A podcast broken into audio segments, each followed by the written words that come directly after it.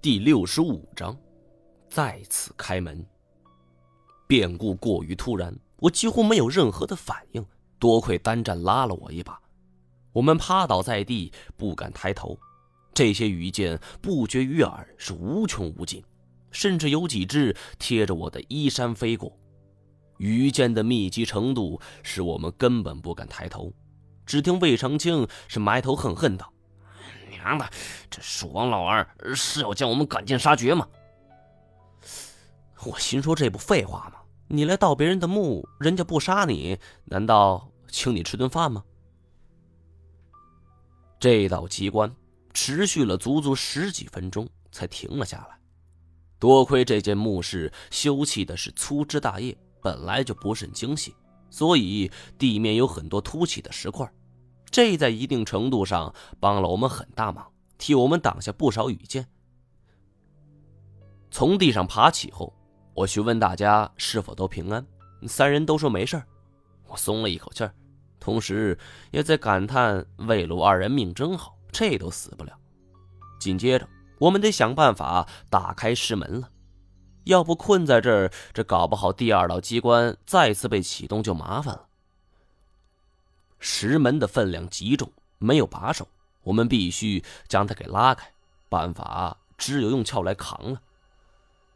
鲁常德是自告奋勇，我发现他很热衷于干这种体力活。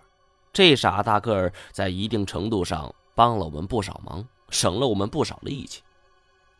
很快，石门被撬开了，四个人都是争先恐后逃了出去。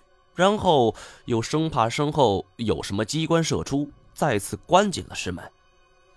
幸好这一次门外没了尖锐的笑声，我们四个人因为太过紧张，竟然在原地呆站了三五秒钟，这才玩命似的朝着来的路拼命的狂奔。这一路上，我们也顾不得什么呼吸声、鬼附、人面蝶了，只是拼命的奔跑。一口气就跑到了花岗岩石墙面前。说来也奇怪，这个时候这花岗岩墙居然也消失了。我仔细回想了一下，这大概也是蜀王布置的一个伎俩吧。他觉得这种地方不可能生还，所以堵死了出路，逼着闯入者往死路走。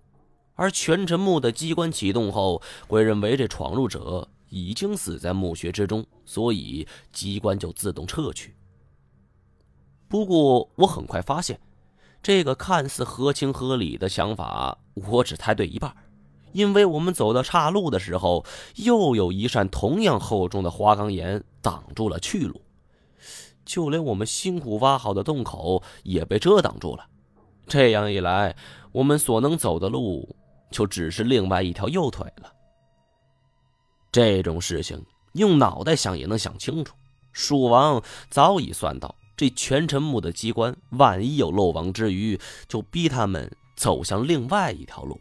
这里边必然也是机关重重，杀机四伏。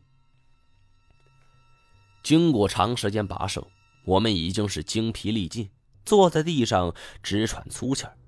同时，四个人大眼瞪小眼儿，都想等着有人说出一个计划。大概是觉得防毒面具戴着不舒服，陆昌德掀开了面具，收了起来，大口呼吸了几下。进来这么久，流入的空气应该已经足够了。为了扩大视野范围，我们都将面具摘下。哎，要我说，咱们呃，干他娘，钻就在这儿，就就开个洞吧。这个提议一出来，无疑是最为安全的一种，我们可以全身而退。不用再冒险了，可没想到这个想法刚一出来就被魏长青给打断了。你他妈说什么胡话？咱们九死一生，好不容易才进来，怎么可能放弃？刚才那个全真木都没把咱们给弄死，这不正说明咱们福大命大吗？我的意思是，甭管前面是什么，咱们闯一闯。如果现在撤走是最为稳妥的方法，蜀王墓的宝物不丢，单战毫发无损。我甚至可以伺机将那张人皮鼠王木图给偷出来，尽管上面已经没有任何的线索了，但总算对乐瑶有个交代，所以我是支持陆长德的。可没想到，我刚开口，我魏长青竟然毫不犹豫的开枪了，啪的一声，子弹射入了我身前两三米的距离。子弹跳起来，顶入了头顶的墙上，一个清晰的弹孔流了下来，还冒着丝丝青烟。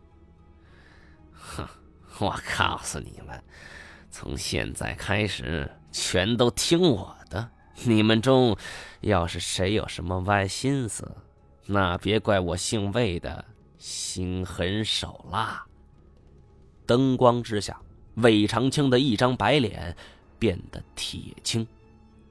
本集播讲完毕，感谢您的收听。